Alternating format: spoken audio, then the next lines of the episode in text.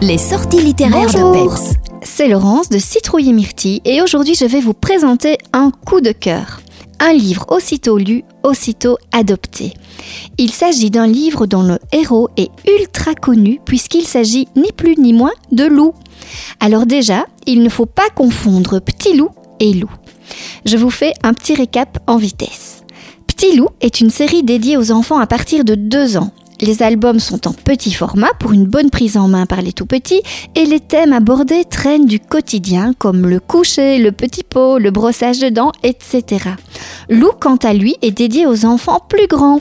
L'âge idéal, selon moi, est 5-6 ans. Les livres sont en grand format et les thèmes abordés sont plus complexes, philosophiques et amènent à la réflexion, comme les émotions, l'écologie, l'apparence, etc. Les deux séries fonctionnent à merveille et passent les années.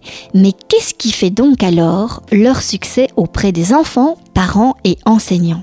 C'est simple, les héros sont attachants, les enfants s'y identifient tout de suite et les thèmes abordés les aident à grandir tout simplement. C'est donc un bon vieux loup qui est sorti cette semaine et je peux vous dire que mon cœur a fondu instantanément. Le livre à peine refermé et je me suis dit Mo Vous savez, ce mot, c'est trop beau Eh bien, c'est cet effet-là qu'il m'a fait.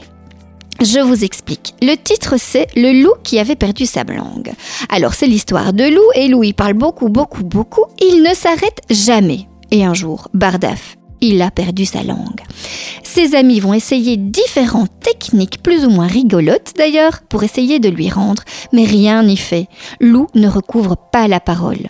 Alors ni d'une ni deux, Louve, son amoureuse, décide de l'emmener voir le sorcier de la forêt, qui après quelques potions ratées arrive à lui rendre la parole. Alors, tout ça, c'est pour faire réussir à dire à Lou trois petits mots si difficiles à dire, trois petits mots qu'il n'osait jamais dire à son amoureuse. Ces trois petits mots sont évidemment les plus beaux du monde à dire à quelqu'un qu'on aime. Et ce qui est génial, c'est qu'ils sont induits dans le livre. Les enfants sont invités à les dire tout haut à la fin de l'histoire. Un livre donc pour apprendre à dire je t'aime, car parfois ces trois petits mots sont si difficiles à sortir. Alors ce livre est merveilleux et il est à mettre dans toutes les mains des enfants et même des adultes. Allez, à bientôt. N'oubliez pas de dire je t'aime à tous ceux qui vous sont chers. Le montrer c'est super, le dire c'est bien aussi. Les nouveautés littéraires vous ont été proposées en collaboration avec Citrouille et Myrtille à Vielsalm.